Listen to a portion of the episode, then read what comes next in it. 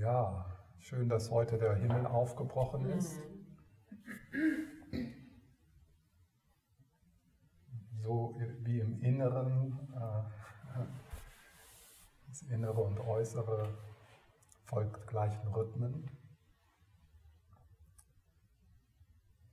Und ich denke, für unsere erste Meditation können wir einfach äh, diese Weite und Klarheit, die wir heute Morgen entdecken durften, als wir aufwachten und als wir hierher gekommen sind, dass wir das so mit in die Meditation nehmen.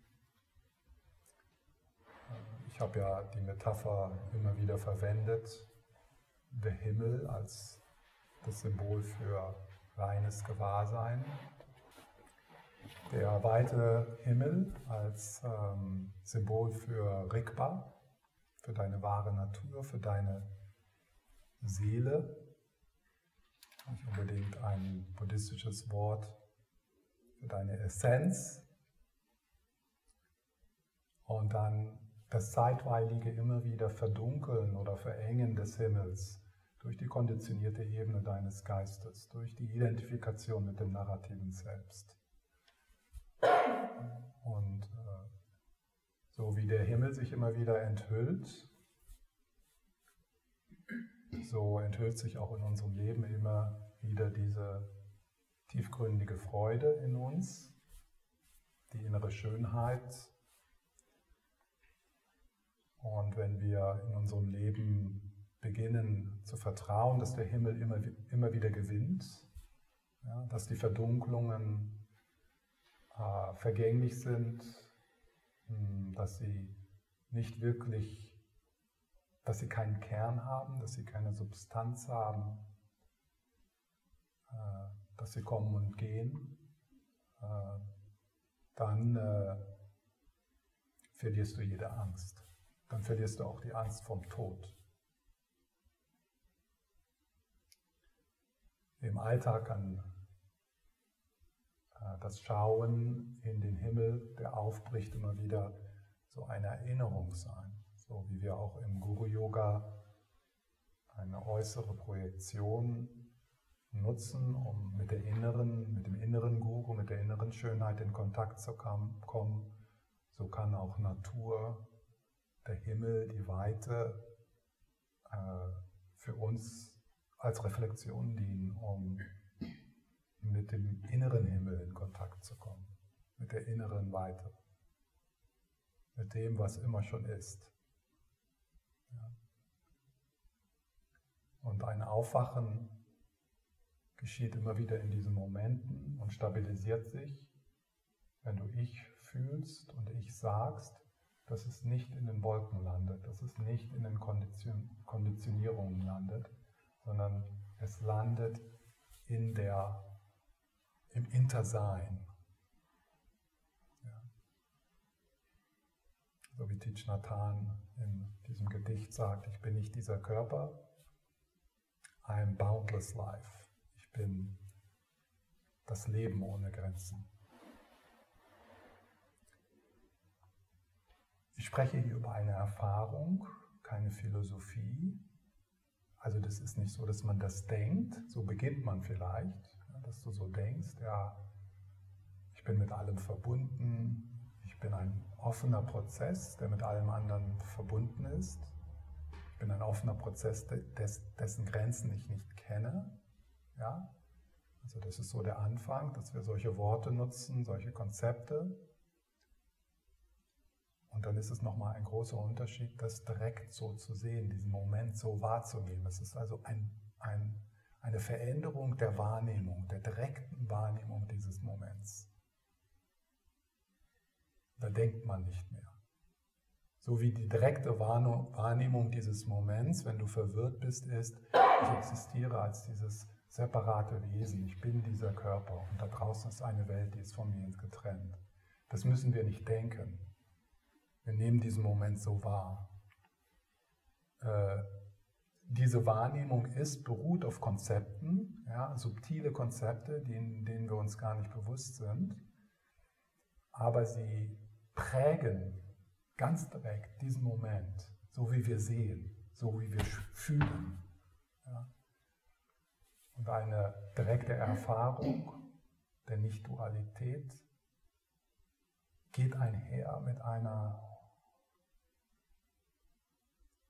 äh, mit einer Veränderung, wie du die Dinge direkt siehst.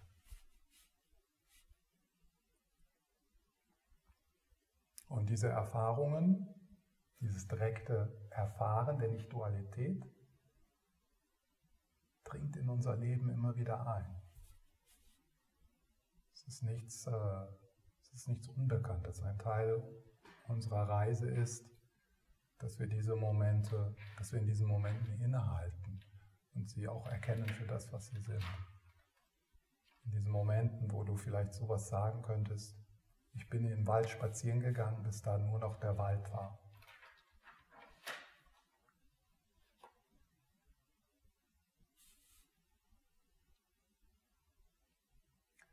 Äh,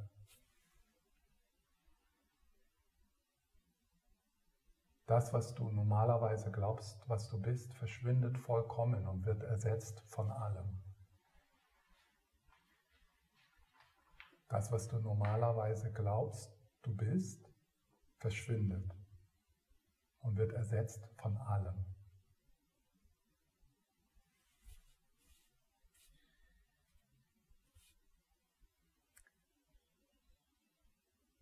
Ja, dann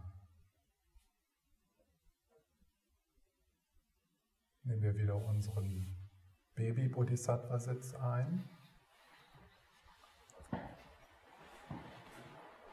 Dieser Moment, wo wir gemeinsam in, in der Sangha, geschützt durch diese Linie von zeitloser Weisheit, für uns viel aus der tibetischen Tradition kommen. Wir sitzen also nicht nur mit der Sangha hier direkt, die Leute, die hier online oder hier im Raum zusammensitzen, sondern in diesem Moment reihen wir uns ein in die, in die zeitlose Sangha.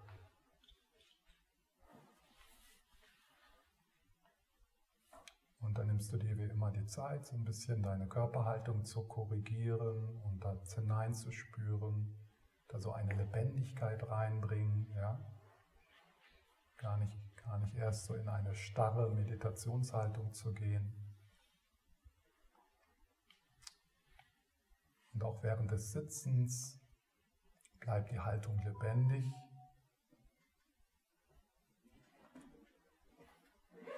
Und dann ist es so ein Hineingleiten, also das ist nicht so plötzlich, also jetzt fängt die Meditation an, sondern es ist so ja, wie ein Blatt, das vom Baum hinunterschwebt, so ganz natürlich und dann auf einem See landet und dann ganz mühelos den Bewegungen des Wassers folgt.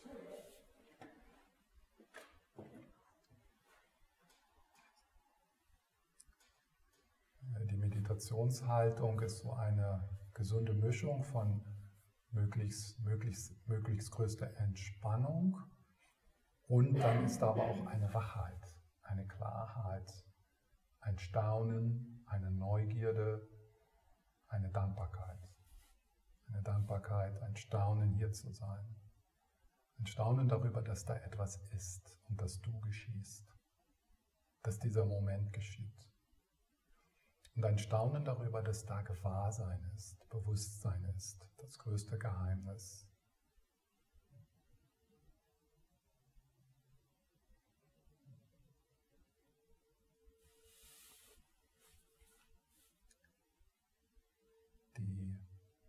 Einladung hier ist, so das offene, absichtslose Gewahrsein zu betonen.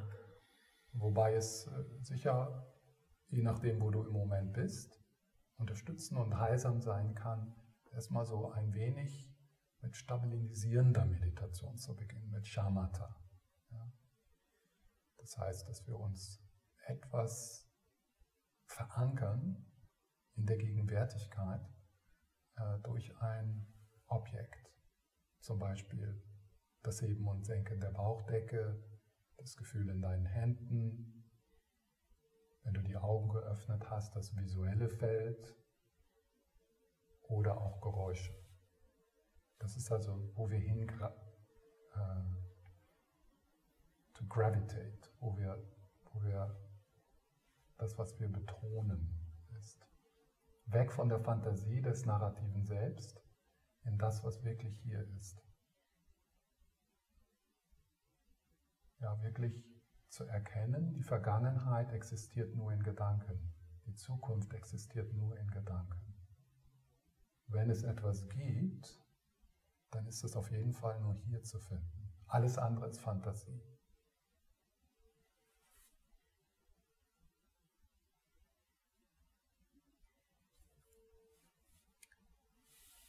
Wir meditieren mit unserem ganzen Wesen, mit unserem ganzen Körper. Verkörperte Meditation.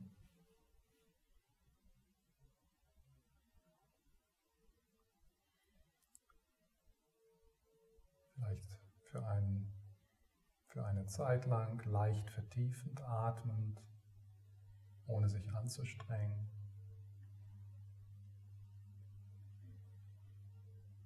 Und der Atem wird äh, erfahren als etwas, was du empfängst. So als ob du einen Segen empfängst, empfängst ein Geschenk.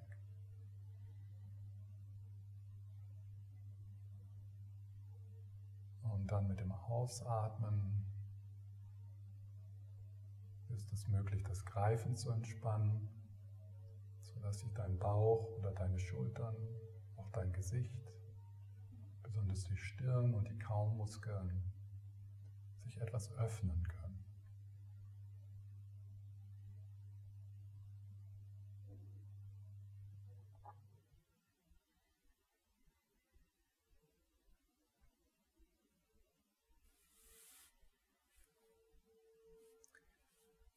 Wieder die Freude daran, dass wir gemeinsam atmen.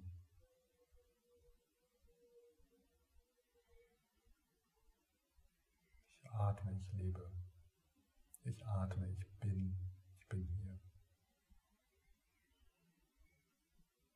Alle Sinne sind geöffnet.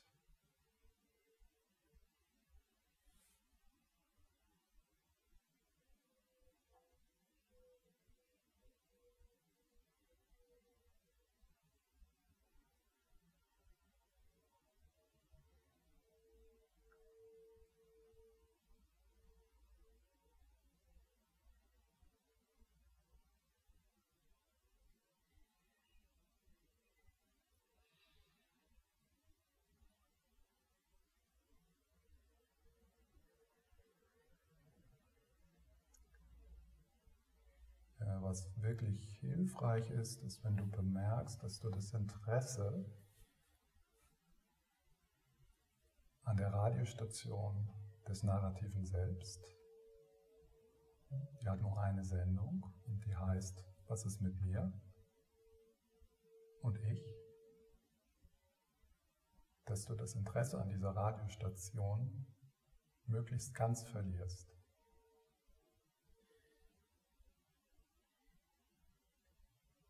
Nicht, dass diese Radiostation plötzlich still sein muss. Vielleicht wird sie etwas stiller. Sondern du hörst einfach da nicht so hin.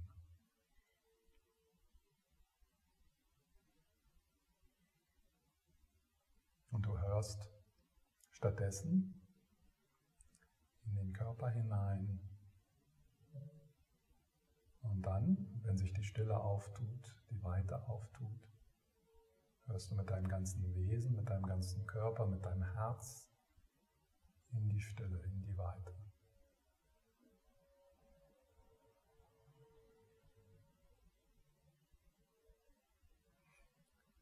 So dass wie auf einem aufgewühlten Ozean, wo du erstmal so oben in einem kleinen Bötchen sitzt und durcheinandergewirbelt wirst,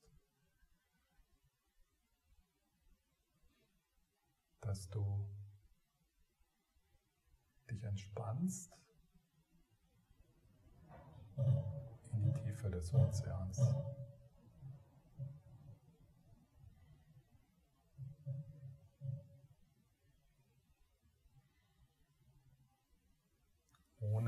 schläfrig zu werden.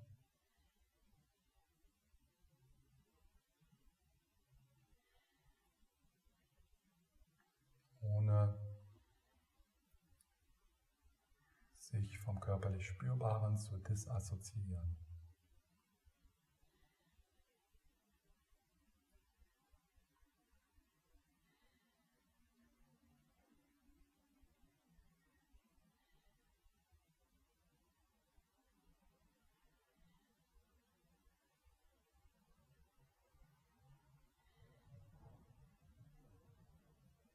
Und dann ruhst du, oder besser gesagt, dann entsteht ein Ruhen.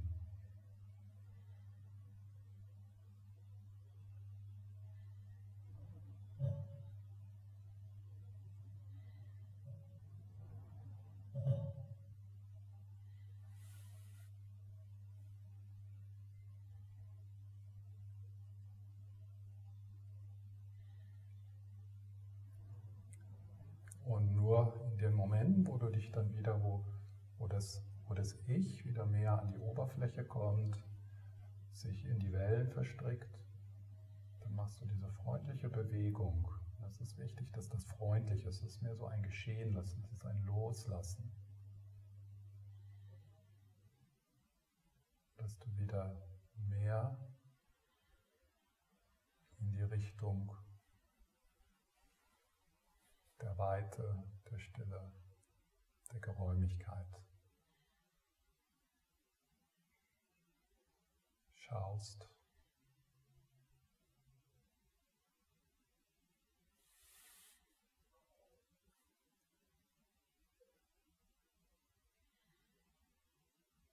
Und vielleicht blitzt dann so ein Moment der Erfahrung auf, dass du dieser Raum bist, dass du schon der Himmel bist.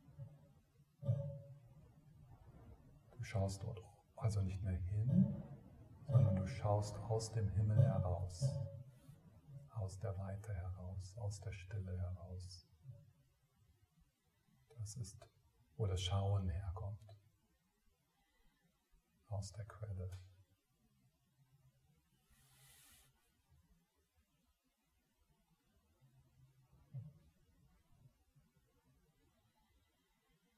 du schaust aus der Quelle heraus auf die Wellen.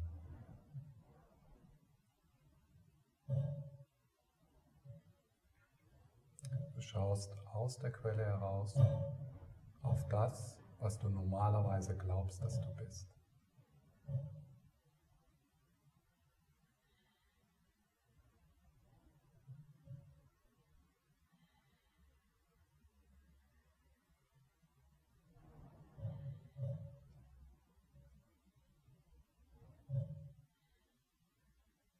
Quelle kannst du selber nicht sehen, weil du bist sie.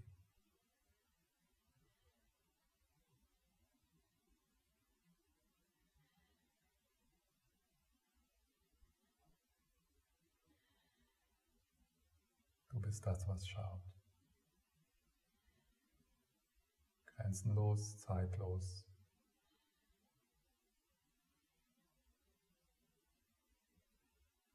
Im Frieden. Du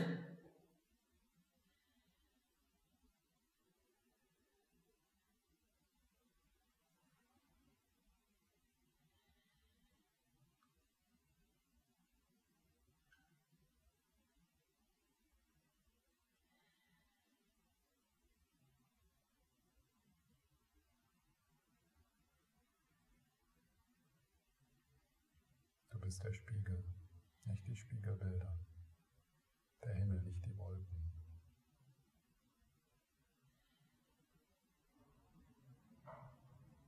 Die Bühne, nicht das Drama. Der Ozean, nicht die Wellen.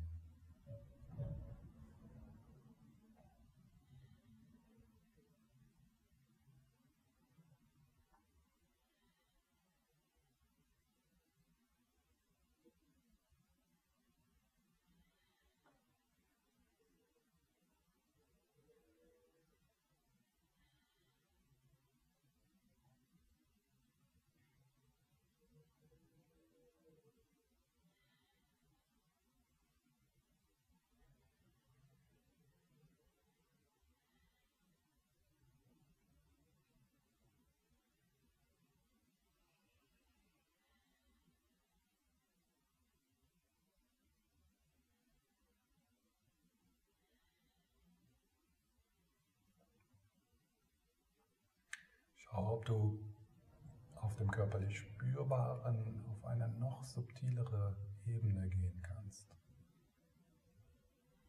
Erkenne, dass dein Körper Energie ist.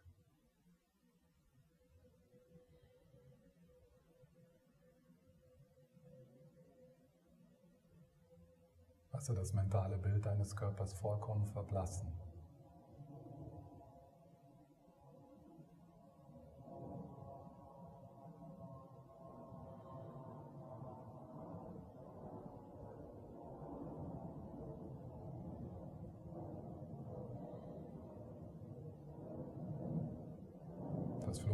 Zeigt die Geräumigkeit deines Seins auf.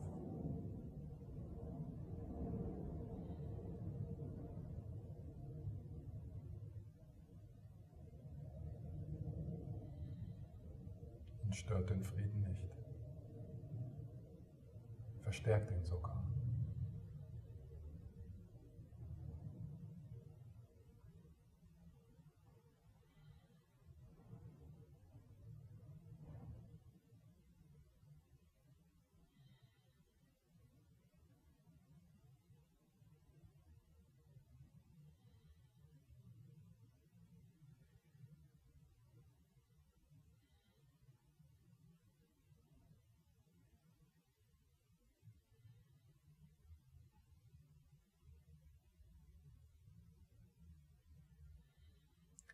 Das, was du wahrnimmst, wird wahrgenommen, wo es ist, nicht von etwas Getrennten, nicht von einer anderen Position. Wahrnehmung und Erscheinung geschehen im gleichen Augenblick und am gleichen Ort. Da ist niemand da, der wahrnimmt. Da ist nur Erscheinung und Wahrnehmung.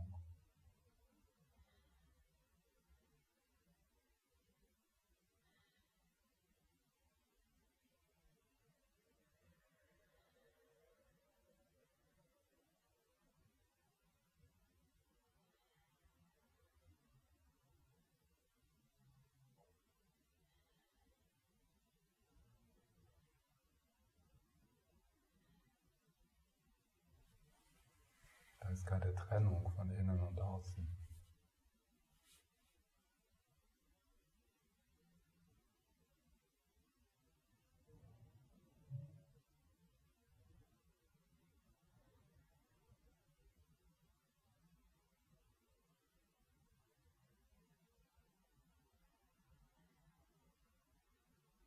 Jeder Gedanke ist vollkommen irrelevant. Auch die guten.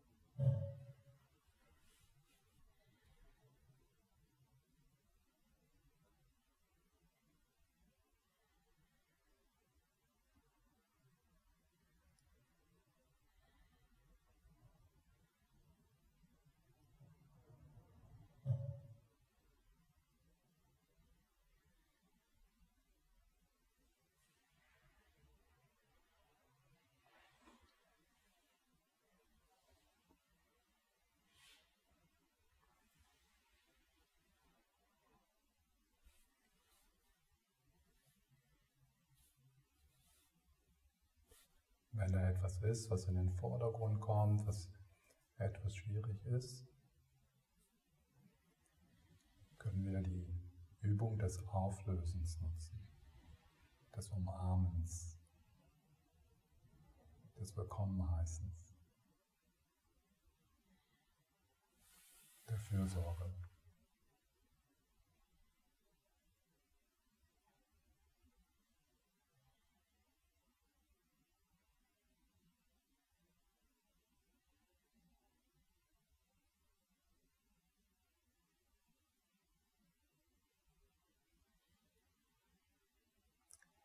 Oder die Übung des Umwandelns durch die Frage, was ist gewahr?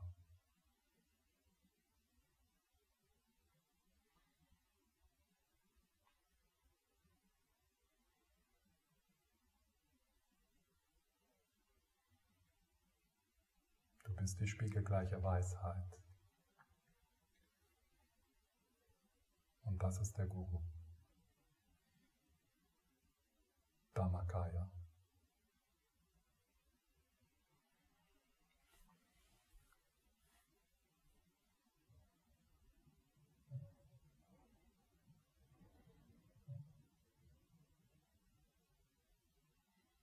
In der Natur der Liebe.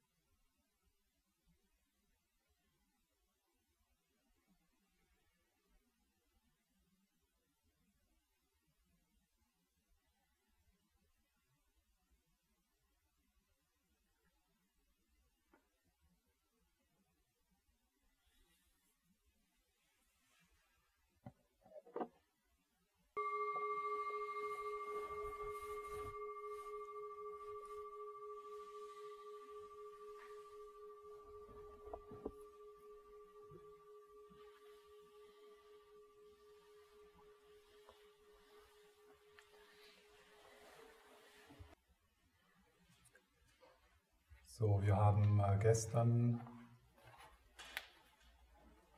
über die äh, vorbereitenden Übungen gesprochen, die Wichtigkeit für uns im Alltag,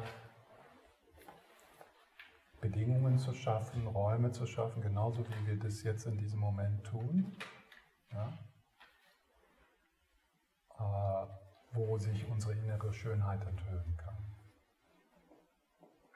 Wir haben viele andere Räume in unserem Leben, wo sich anderes zeigt in uns, wo wir oft unter Druck sind und in unserer Kultur, wo Konsum und Produktivität im Vordergrund steht, ist es wirklich schwierig, solche Räume für uns zu schaffen. Deswegen ist es auch so wichtig, dass wir uns gegenseitig ermutigen und unterstützen.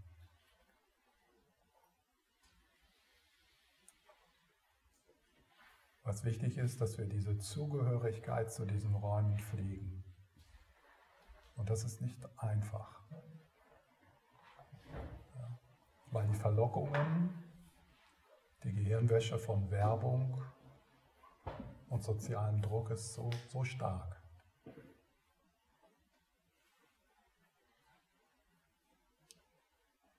So Räume des Nichtstuns pflegen, der, der Selbsterforschung. Sicher Retreats und so weiter oder Wochenenden, die können da sehr unterstützend sein. Aber äh, wichtig ist auch, äh, im Alltag solche Räume für dich zu finden. Ja. Physisch, aber auch innerlich.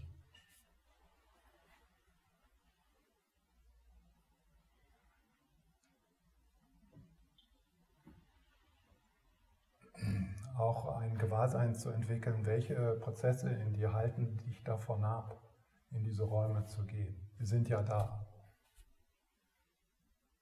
Ja. Also wir könnten jetzt alle zum Beispiel bis zum Sommer montags und donnerstags regelmäßig mit der Sangha meditieren. Online. Was hält uns ab?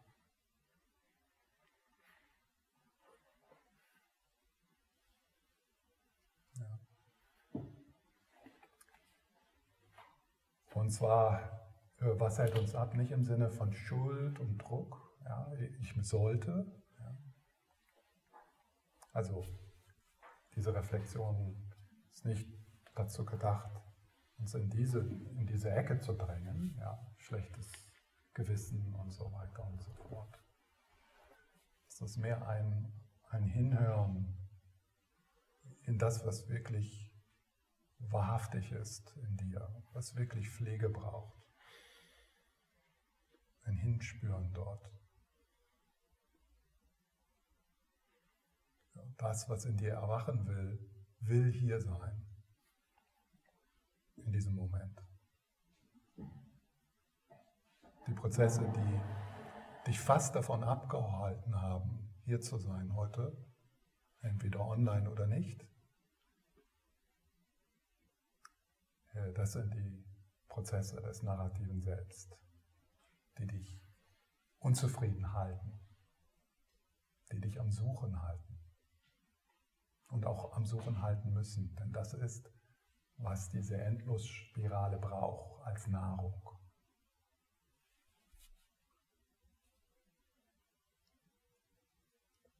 Also wie kann man diese innere, diese innere Sehnsucht, diese innere Wahrheit pflegen, äh, die dich heute hierher gebracht hat?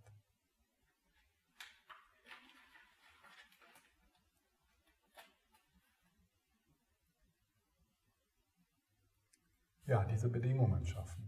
Das haben wir gestern geguckt und dann haben wir geschaut, wie wir wenn wir dann in diesem Raum sind, äh, was für Möglichkeiten haben wir, uns auf das, was wir mitbringen in diesem Raum, wie können wir uns darauf beziehen, sodass der Raum entsteht, noch mehr Raum entsteht, innerer Raum, so dass deine innere Schönheit sich enthüllen darf, kann. Und die Anleitungen von Ken McLeod weisen diese drei und sind einfach so drei Kategorien, die haben sicher auch große Überlappungen und vielleicht spricht man eigentlich über dasselbe. Äh, aber es ist äh, dieser große Befreiungsschlag, der erfahrbar ist, wenn du merkst, dass du nicht frei bist in dem, was in diesem Moment in dir geschieht, weil das ist verbunden mit allem, was in deinem Leben jemals geschehen ist und was in deinem Leben jetzt im Moment geschieht und was geschehen ist. Also dieser Moment ist, was er ist und kann nicht anders sein, weil er mit allem anderen verbunden ist. Aber wir haben eine gewisse Freiheit, uns heilsamer auf das, was ist, zu beziehen. Das ist die Freiheit, die wir haben. Wenn es dir heute Morgen schlecht geht, das ist es. So fühlst du dich. Das kannst du nicht verändern. Aber du kannst damit leiden und das nur als Problem sehen. Oder du kannst dir die Frage stellen, wie kann ich das beeinflussen, umwandeln, auflösen, nutzen, indem ich mich anders darauf beziehe indem ich anders darauf antworte. Und dieses heilsame Antworten auf das, was ist, das üben wir in Meditation. Durch das Auflösen, Nutzen und Umwandeln. Das ist aber nur ein Zwischenschritt. Äh, vielleicht könnte man vor dem Auflösen, Nutzen und ähm, Umwandeln noch so einen, einen vorbereitenden Schritt legen. Die Vorbereitung auf die Vorbereitung. Ja. Äh, und zwar ist das den Geist stabilisieren. Shamatha-Praxis.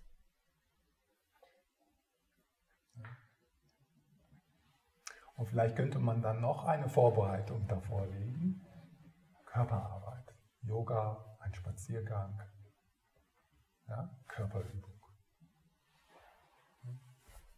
Also Vorbereitung auf Vorbereitung. Ja. Die konnten den Raum schaffen, ja, so in einen Raum gehen, wie wir hier sind, mit der Sangha gemeinsam praktizieren, Körperarbeit, den Geist stabilisieren. Dann hast du vielleicht die Möglichkeit, deine Beziehung zu dem, was ist, damit zu arbeiten. Wenn du über, also wenn du so überwältigt bist und so viel geschieht in dir und äh, du müde bist und du dich nicht wohl in deinem Körper fühlst,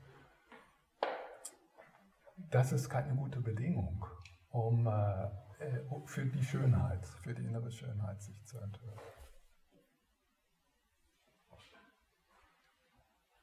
Und es kann auch immer, das kann unterschiedlich sein. Ja. Es gibt Zeiten in meinem Leben, wo äh, äh, der, das Baden in der inneren Schönheit so laut ist, ja, dass das immer das Lautete, Lauteste ist in jedem Augenblick, egal was da passiert. Körperempfindungen sind nicht lauter, die Geräusche um, um mich herum sind nicht lauter, die Bewegung ist nicht lauter, die Herausforderung in meinem Leben ist nicht lauter. Was am lautesten ist, ist die innere Schönheit. Und dann gibt es keine, dann braucht, braucht man keine Vorbereitung. Das ist dann so.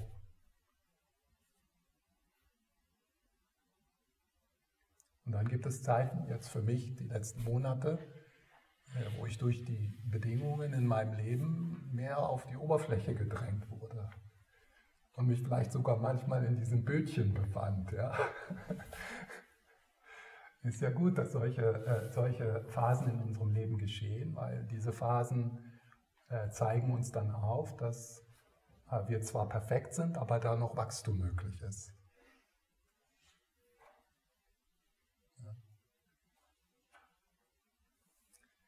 Äh, und wenn, du, wenn ich mich dann wieder äh, in dem Bötchen befinde, äh, ja, dann brauche ich diese Struktur von Vorbereitung auf Vorbereitung auf Vorbereitung.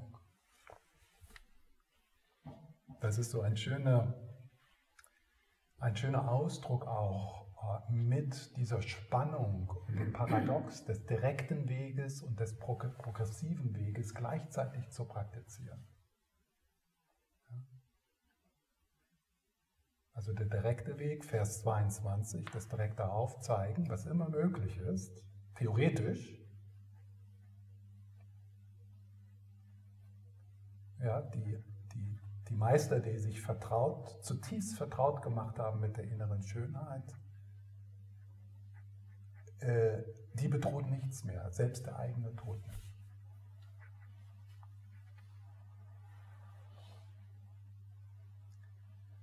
Für die meisten von uns wird es wohl so sein, dass wir uns immer mal wieder in dem Bötchen befinden.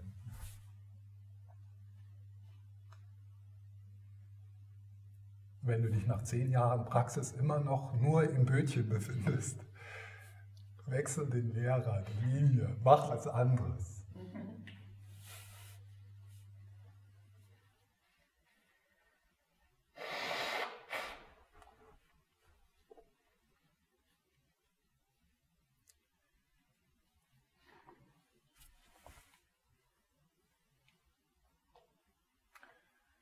So, gestern hatten wir ja diese reiche Diskussion um das Thema der Entsagung.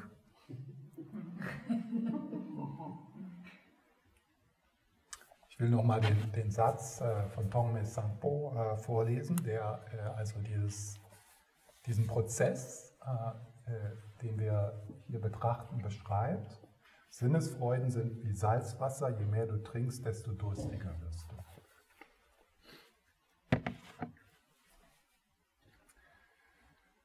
So, erstmal zu dem Wort Entsagung. Das ist also ein, ein Wort im Englischen Renunciation. Ich kann mich jetzt an das tibetische Wort nicht erinnern. Ähm, wenn wir Entsagung hören, dann äh, hört sich das vielleicht für uns eher als eine Betonung auf das sich abwenden oder auf das Verzichten an. Das ist so ein bisschen ein Teil äh, der Entsagung. Aber der andere Teil ist, ähm, äh, Entsagung heißt ein, ein, eine Entschlossenheit, auf die innere Schönheit zuzugehen und dein Leben und das im, im Zentrum des Mandala deines Lebens zu haben.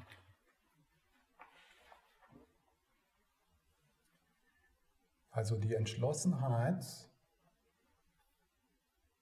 das Versprechen, ja, also wenn man dann die Bodhisattva-Gelübde nimmt, wird es zu einem Versprechen, ein heiliges Versprechen.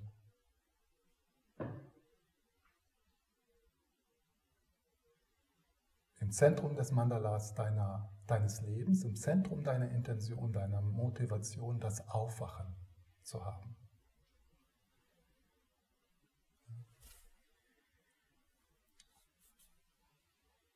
Wobei, ähm,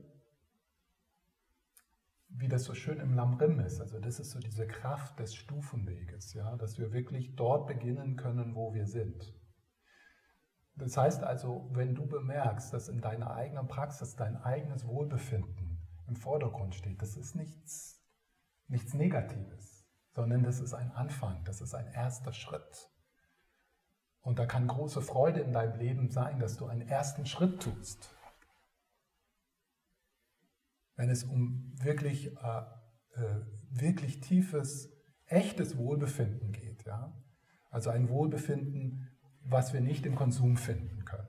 Wenn wir diesen Schritt tun, das ist schon viel. Und da ist dann überhaupt noch gar kein, keine Idee oder auch noch gar keine, gar keine Richtung in Aufwachen und Bodhicitta und so weiter. Ja? Dieser erste Schritt ist angebracht und muss auch am Anfang des progressiven Weges getan werden.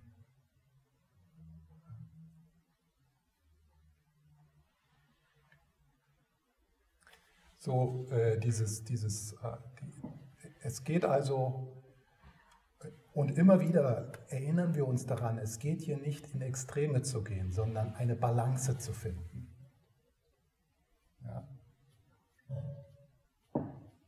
mehr Balance. Und um diese Balance zu finden, ist es hilfreich, sich diese, diese, diese, dieses Musters, was hier in diesem, dieser Erfahrung, die hier beschrieben wird, in diesem kurzen Satz, äh, nochmal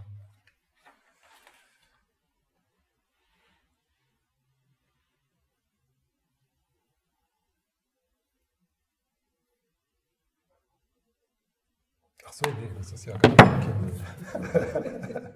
das ist ja ein Buch. Sinnesfreuden sind wie Salzwasser. Je mehr du trinkst, desto durstiger wirst du. Ja.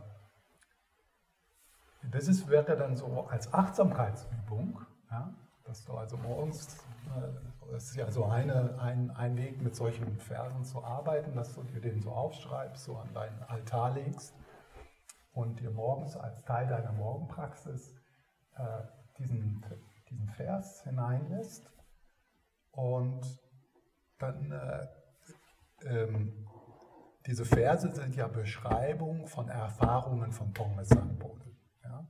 Also er schreibt etwas, was er in sich selbst wahrnimmt.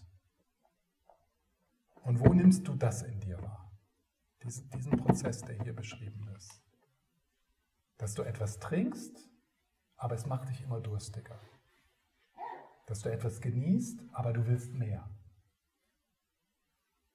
Dass du etwas bekommst, so wie ein kleines Kind, das sich so sehr ein Fahrrad wünscht und dir sagt, und wenn ich das Fahrrad habe, dann werde ich keine Wünsche mehr haben, nie mehr. Das ist das eine, was mich vollkommen, und dann werde ich dich vollkommen in Ruhe lassen. Dann bist du befreit von meinen Wünschen.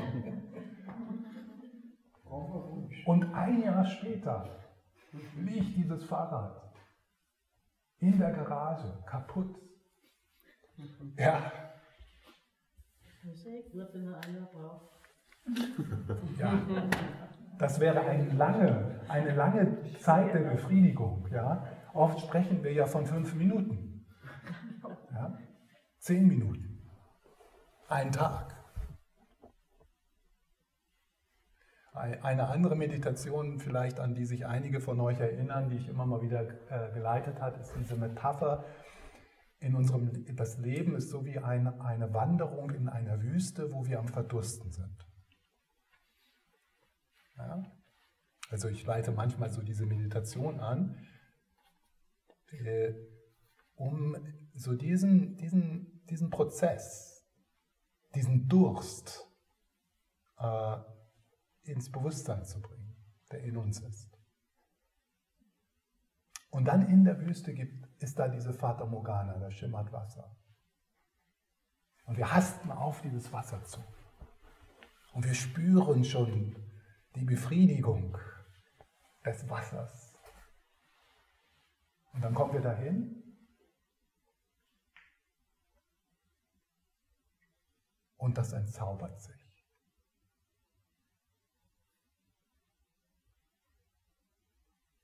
da ist Sand. Aber dann schauen wir auf und dann ist da die nächste Fata Morgana. Und dann rennen wir dorthin. Und sobald wir kommen, dahin kommen, dann in dem Moment, wo wir das Wasser trinken wollen, entzaubert sich das.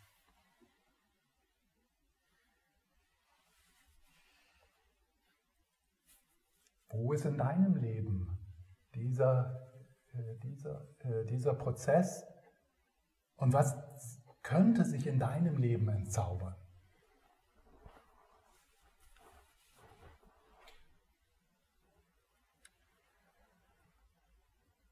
Ja, eine, andere äh, äh Meditation hier, äh, die ich auch öfters mal angeleitet habe, das ist sicher schon länger her, ist äh, hier dieses Beispiel, ein Urlaub auf Ibiza, man liegt im, am, am, äh, am Strand in der Sonne und es ist schön und dann wird es zu heiß und dann geht man ins Wasser und dann, ah, und dann wird es zu kalt, dann legt man sich wieder in die Sonne und dann ist es schön einen Moment und dann wird es wieder zu heiß und dann geht man wieder ins Wasser und dann ist da diese Erleichterung, der Kaffee Latte oder das neue iPhone oder das neue Auto oder äh, was weiß ich das ist. Und, äh, und dann geht man wieder ins Wasser zurück. Und dann am Ende des Tages äh, hat man Sonnenbrand.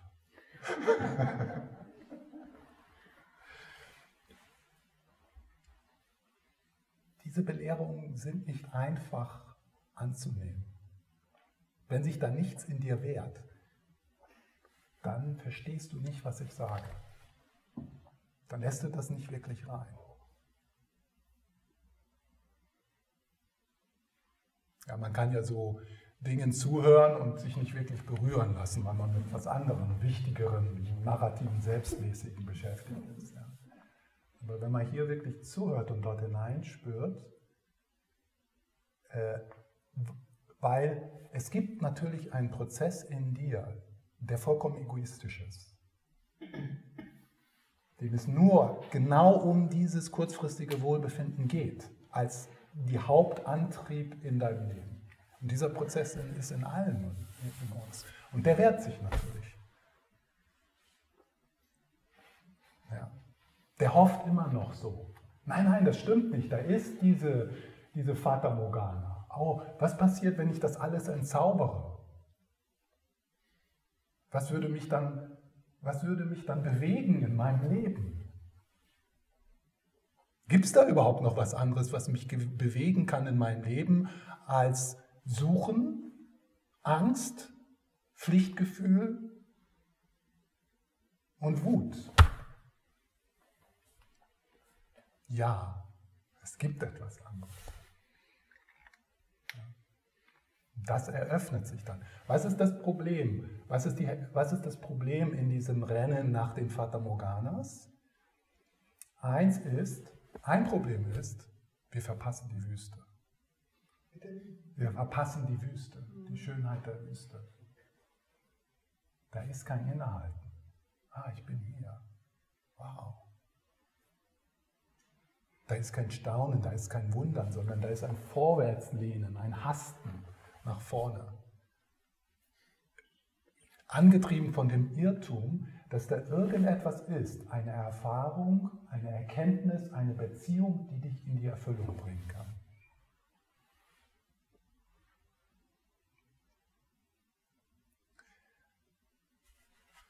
Eine andere äh, schwierige Sache in diesem, äh, in diesem Hasten ist, äh, dass, wir, äh, äh, dass wir immer wieder in diese, also dass das, was wir dann finden, äh, nur kurzfristige Befriedigung, kurzfristige Erfüllung gibt.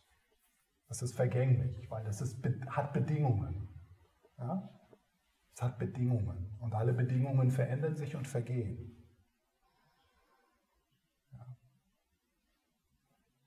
Gibt keine Erfahrung, die dich nach Hause bringt. Es gibt keinen Gedanken, der dich nach Hause bringt.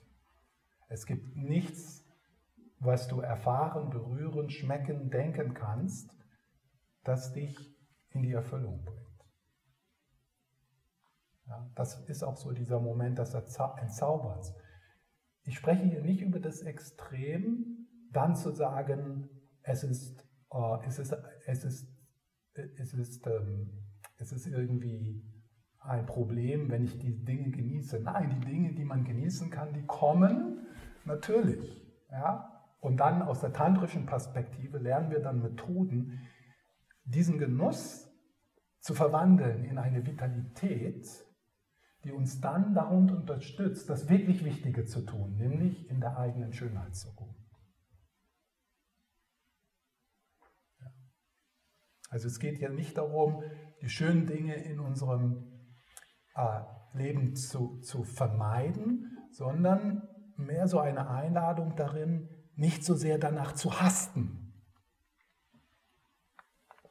Ja, mit, einer, äh, mit einer unrealistischen Erwartungshaltung.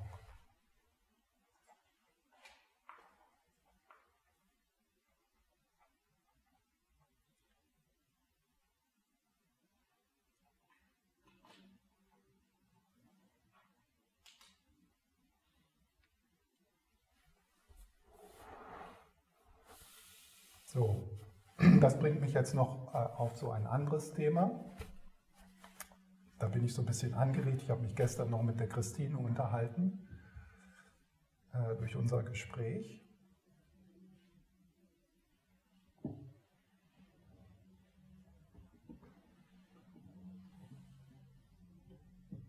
Ich habe schon so angedeutet, äh, wie hilfreich es ist, wenn wir so an der Schwelle stehen zwischen der verwirrten dualistischen Spaltung und der direkten Erfahrung der Nicht-Dualität. Was uns dort also unterstützt, ist äh, äh, die Zugehörigkeit zu einer Linie, zu verschiedenen Lehrer und Lehrerinnen. Ja? Die uns also ermutigen, in diesem öfters unangenehmen und frustrierten auf dieser Schwelle dort zu schwimmen und dort zu bleiben. Und die uns durch ihre Präsenz äh, einladen, auszurutschen. Das Ausrutschen selber können wir nicht mehr tun. Ja, das ist das Ende des, der Illusion, dass da jemand ist, der etwas tun kann. Ja?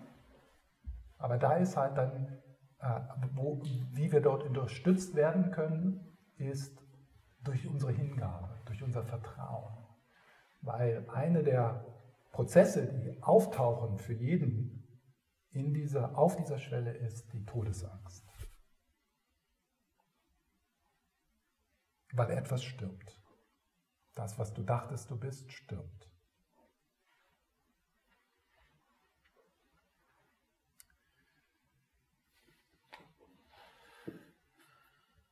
Das heißt also,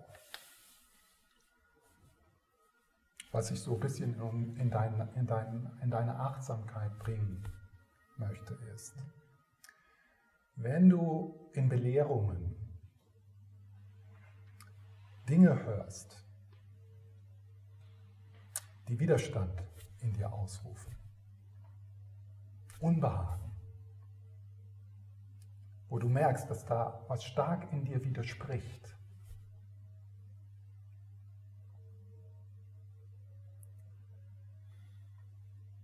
ist es vielleicht hilfreich,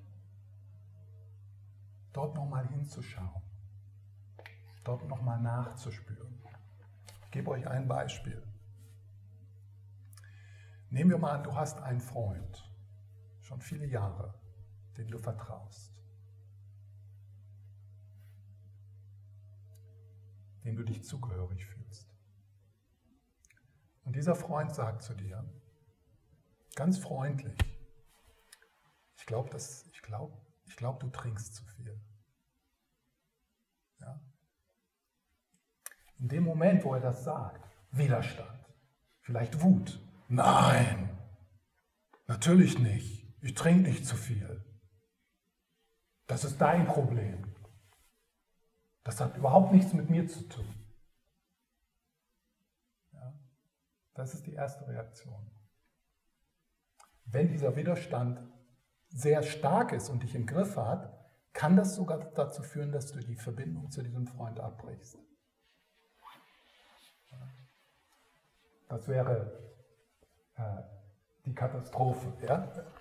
Aber wenn das eine stabile, zugehörige Freundschaft ist, dann nimmst du das mit. Dann schaust du. Stimmt das? Ja? Dann nimmst du dir die Zeit, dann kaust du damit, dann überprüfst du das. Das nimmst du wichtig. Das tust du nicht so einfach so ab. Ja. Und wenn du dann da schaust und authentisch bist und ehrlich zu dir bist, dann merkst du vielleicht, ja, da sollte ich doch vielleicht mal gucken. Oder du merkst, nee, das, das war jetzt keine heilsame Richtung. Ja, also man verliert nicht das Unterscheidungsvermögen hier, weil natürlich auch in den Belehrungen, die durch bestimmte Lehrer kommen, sind, sind Verwirrungen des Lehrers mit drin. Ja, also wir, wir, wir, wir nehmen das nicht einfach so an und glauben das oder so. Ja? Denn es kann ja sein, dass das Problem im Freund liegt. Ja? Aber da ist doch dieser, dieser Moment des, des Schauens, des Drankauens, weil wir, weil wir erkennen, weil wir, weil wir vertrauen, dass der Freund das aus Liebe sagt. Ja, und er kann immer noch verwirrt sein, auch wenn er es aus Liebe sagt. Also es kann sein, dass du kein Problem hast und nicht zu viel trinkst, aber wir nehmen das ernst. Ja, so. Und das so diese Reflexion will ich euch mal so mitgeben. Ja? In Beziehungen, in den verschiedenen Beziehungen, die ihr auf euren Therapeuten, auf ihre, euren Coach, auf Freunde, auf spirituell, die spirituellen Verbindungen äh, hat. Dass es, dass es spannend ist und wichtig ist, auch auf diese Momente zu schauen, wo man mit Inhalten ringt. Dass es wichtig ist.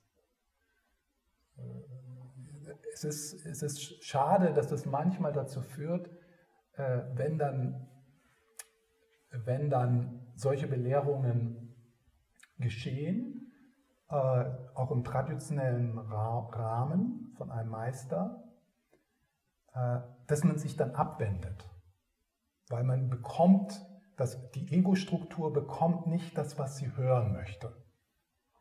Aber das ist nicht die Aufgabe des Meisters, dir immer nur zu sagen, was du hören möchtest.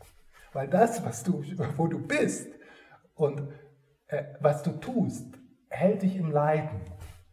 Du musst also Dinge hören, die deine Ego-Struktur nicht hören will.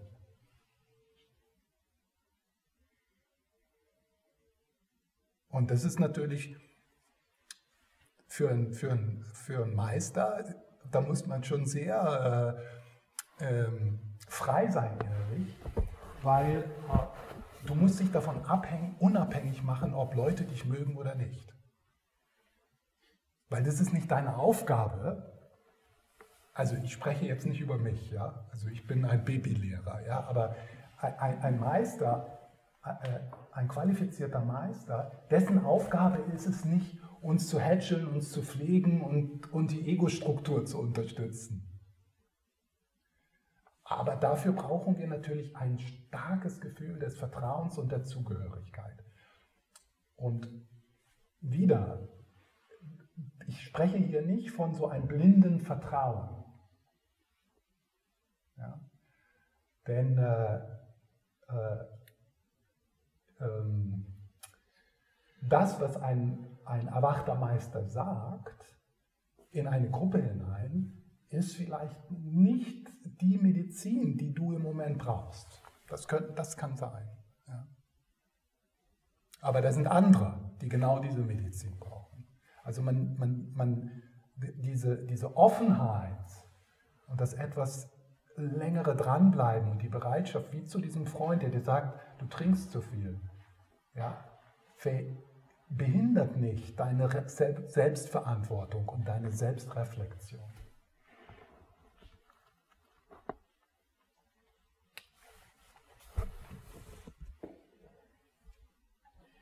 Äh, dann noch etwas.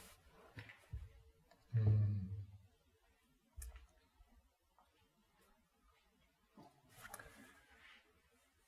Ich habe so über die Entsagung jetzt so gesprochen durch diese Art von Entzauberung.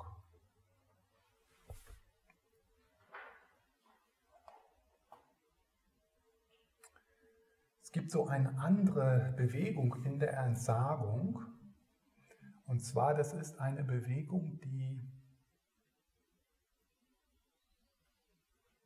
ähm, die, ähm, die mehr so ein Zug ist ins hm, also wenn ich, äh, ich habe ja gestern ähm, mal so kurz gesagt, diese, diese Erfahrung da im Annapurna Base Camp. Und ich habe dann nochmal darüber reflektiert, ob ich da übertrieben habe. Aber es ist tatsächlich so, das war 1995, dass ich seitdem mich niemals bewegt habe, irgendwohin, um mir Dinge anzuschauen.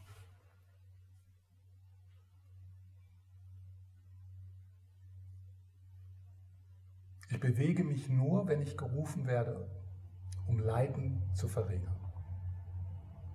Ich, und was ich jetzt meine mit ich, ist, wenn reines Gewahrsein durch dich zu wirken beginnt, folgst du nicht mehr der Agenda des Narrativen selbst. Ist auch ein bisschen so eine Warnung. Ja? Also man, man, da, muss man auch, da muss man auch so abwägen. Ja? Ist, das, ist das, was ich eigentlich suche im Moment? Ja? Und diese Bewegung, äh, ich komme ja nicht nach Graz, ich habe mir in Graz noch nichts angeguckt, in dem Sinne. Ich komme nirgendwo hin, um irgendwas anzugucken. Das ist manchmal sehr frustrierend für Leute. Ja, ich, ich habe mich dann an, an, Moskau erinnert. Ich war ein paar Mal in Moskau. Und, ähm, und, und die, die meine Gastgeber. Die wollten mir den Roten Platz zeigen und den Gorki Park. Und aber es ist nicht so, dass ich mir das verbiete. Ich habe einfach kein Interesse, irgendwo hinzugehen und mir ein Gebäude anzuschauen.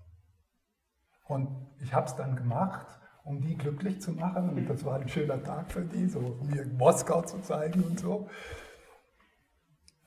Und jetzt, wenn ich zurückschaue auf, den, auf den, diesen Moskau-Besuch, da ist so eine vage Erinnerung ja, ich stand auf dem Roten Platz, da ist der Michael Rust oder wie der hieß, der ist dann gelandet irgendwann mal und die ganzen Geschichten und dann Dali Putin, also ich war da, ja. Das, sind, das ist kein, das, da ist kein Wasser des Lebens drin. Das sind, das sind irgendwelche Bilder, da kann ich mir auch Fotos angucken. Das bedeutet mir nichts. Aber was mir was bedeutet, ist die Menschen da. Die Offenheit Das war der, ich war dreimal, glaube ich, in Moskau. Die Wärme der russischen Seele, das offene Herz, die tiefe Mystik der Russen.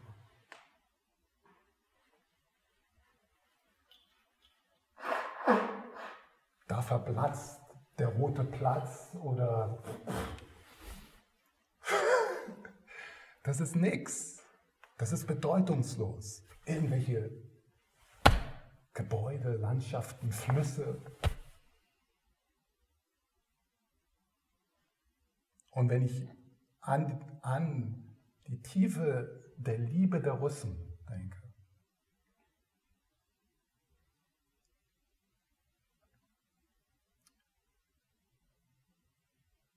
da, das ist etwas, woran ich mich erinnern möchte. Da muss ich mich noch nicht mal erinnern, das ist hier. Das ist integriert. Das werde ich mitnehmen. Diese Verbindung, die ich dort geschaffen habe, mit der russischen Seele, die werde ich in das nächste Leben mitnehmen. Und der rote Platz ist dann schon längst vergammelt.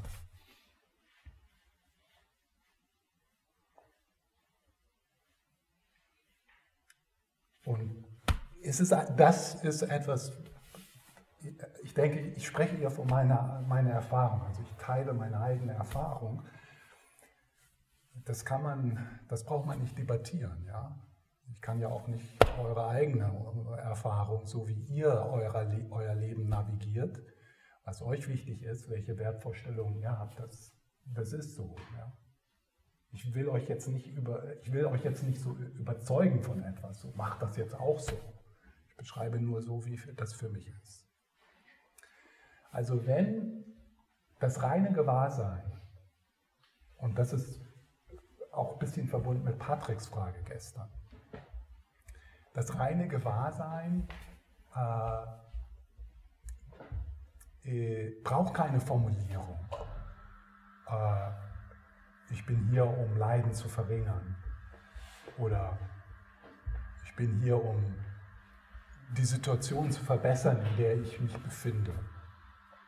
Das ist, das ist, das ist eine der, das ist in der Weisheit des reinen Gewahrseins drin. Und äh, wenn das dann intuitiv man könnte sagen, das reine Gewahrsein drückt sich durch Intuition aus.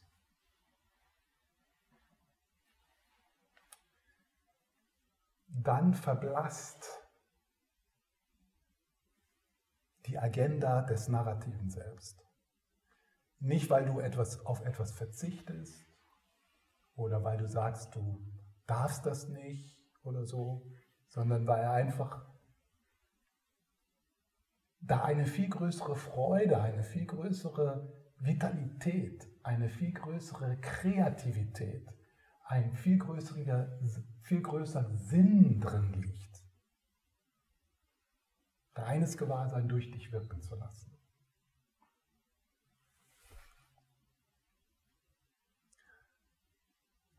Und dieses reine, die, diese Weisheit des reinen Gewahrseins hat auch keine Zweifel. Ja, so, ah, wo soll ich mich jetzt, was soll ich jetzt machen, wem soll ich jetzt helfen? Du wirst gerufen und du gibst dein Bestes dort, wo du bist, in dem Gespräch, in dem Moment. Und das reine Gewahrsein hat vollkommen, ein ganz vollkommen stilles Vertrauen, dass du jederzeit genau an dem Ort bist, wo du sein solltest, um zu helfen, weil es hat dich dorthin gerufen. Das war kein Abwägen des Narrativen selbst. Oh, fahre ich jetzt dahin oder fahre ich jetzt dahin? Da ist es schöner. Da, äh, und dann bist du da und dann sind die ganzen Zweifel. Na, ich hätte doch lieber dahin fahren sollen. Jetzt scheint hier nicht die Sonne. Ja. Und da scheint die Sonne. Ja. Diese Zweifel bestehen in der Weisheit des, des reinen Gewahrseins nicht. Du wirst gerufen, shows, you show up und du gibst dein Bestes.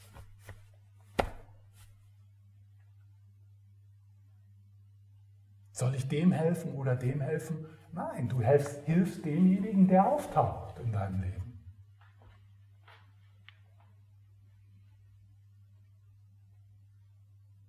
Soll ich in dem Projekt machen oder in dem Projekt mitmachen?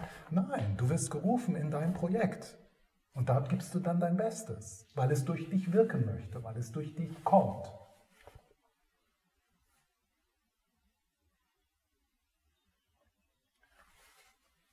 Und dann auch jetzt wieder die Frage, wo, wo brechen diese Momente in deinem Leben schon, wo sind die schon da?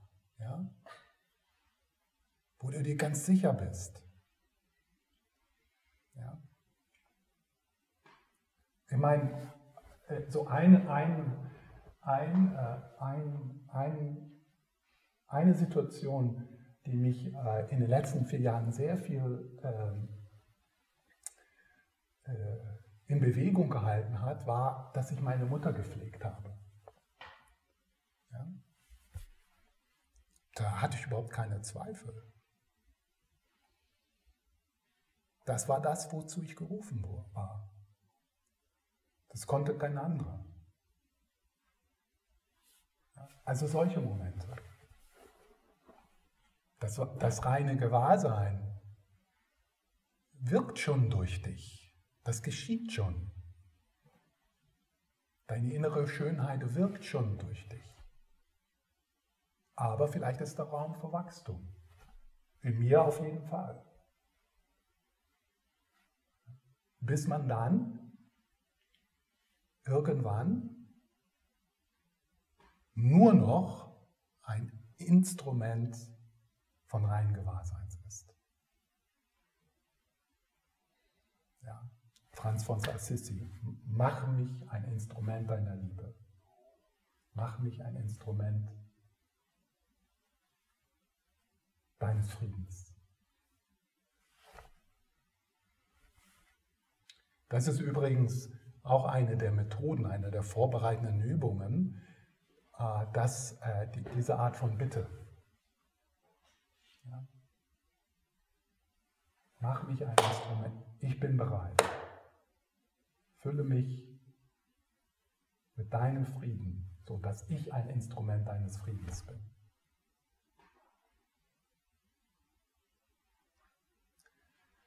Was, äh, was inspirierend dort ist, ist, mal mit jemandem in Kontakt zu treten, wie Lama Sopa Rinpoche, die das verkörpern. 100 Prozent. Dass das möglich ist. Dann hat man eine wirkliche Vision. Ja? Ohne, was ja wichtig ist in, der, in einer Vision, so wie ein Rollmodell, also Lama Sopa ist full on wirklich herausfordernd als Rollenmodell. Ja. Heavy Duty. Kann ich nicht empfehlen. also kann ich dir nicht empfehlen, dir als das kleine Selbst.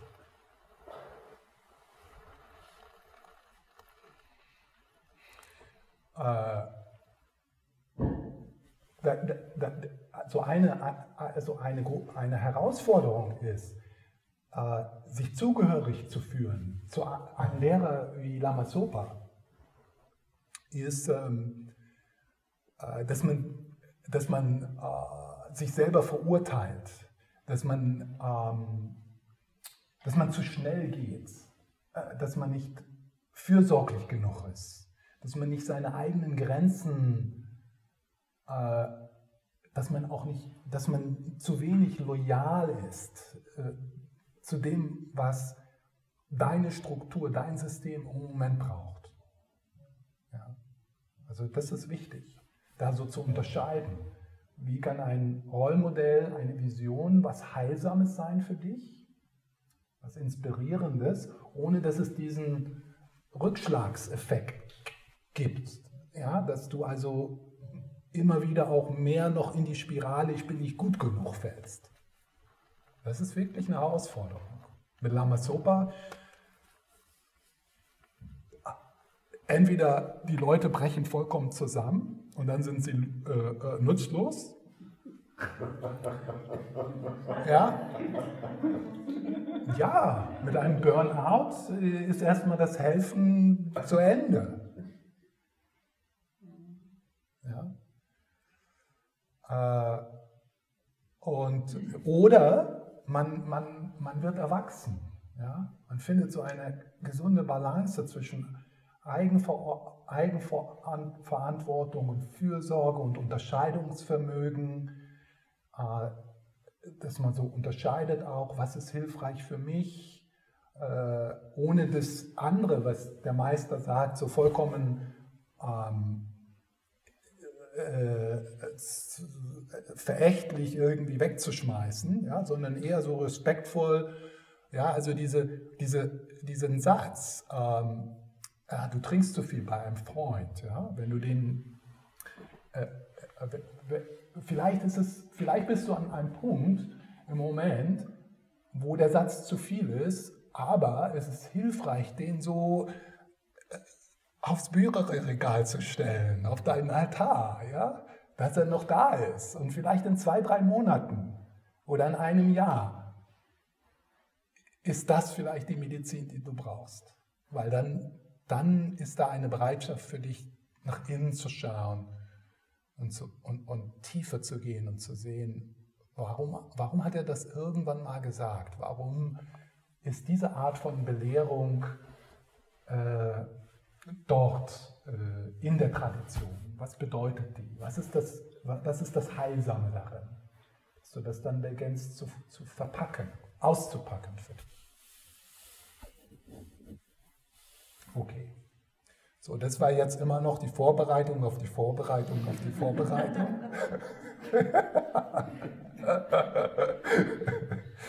Äh, man nennt das einen Cliffhanger.